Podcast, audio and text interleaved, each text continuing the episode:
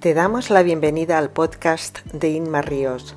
Aquí compartiré contigo reflexiones, metodologías y claves prácticas 100% aplicables a tu día a día para desarrollar las habilidades y mentalidad de un gran líder. Si eres directivo o mando intermedio, si tienes un equipo a tu cargo, esta es tu guía práctica para potenciar tu liderazgo. Si te interesan estos temas, te invito a conocer mis libros Equipos motivados, equipos productivos y Claves para liderar con éxito. Dos guías prácticas para todo aquel que tenga equipos a su cargo. Te invito a visitar mi web inmarrios.com donde encontrarás más detalles sobre mis formaciones in company, cursos online y otros servicios que te pueden servir de gran ayuda.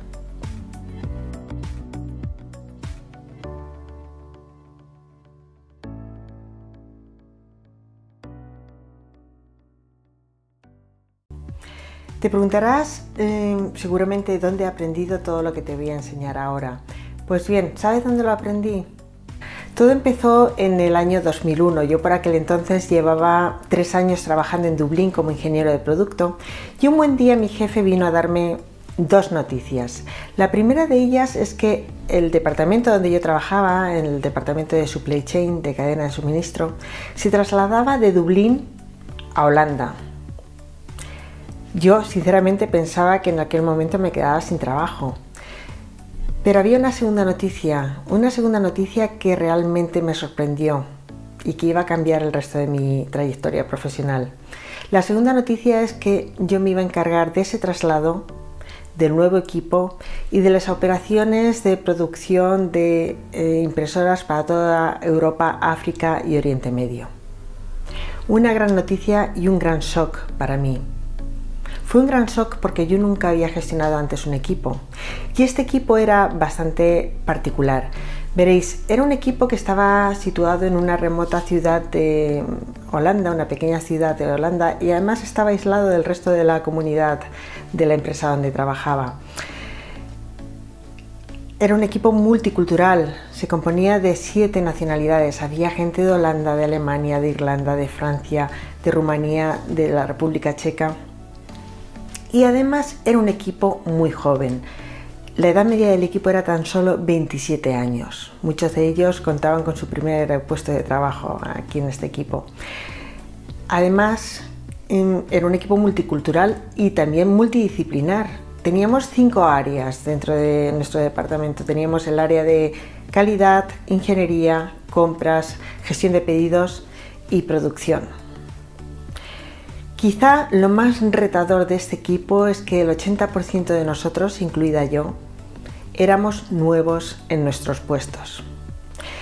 Como podéis ver, para empezar, em, fue todo un reto, no era nada fácil y sobre todo teniendo en cuenta que me estrenaba gestionando equipos.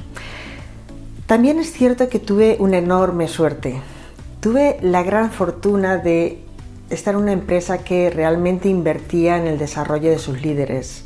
En el momento que tenías un equipo a tu cargo, esta empresa te formaba, te daba herramientas para que pudieses hacer esa complicada tarea de gestionar equipos un poquito más sencilla. En el momento que tenías un equipo a tu cargo, te enviaban a los mejores institutos de liderazgo de Europa a formarte, a formarte en herramientas y en metodologías que te ayudaban con tus equipos. Esto no hacía milagros, pero desde luego ayudaba bastante.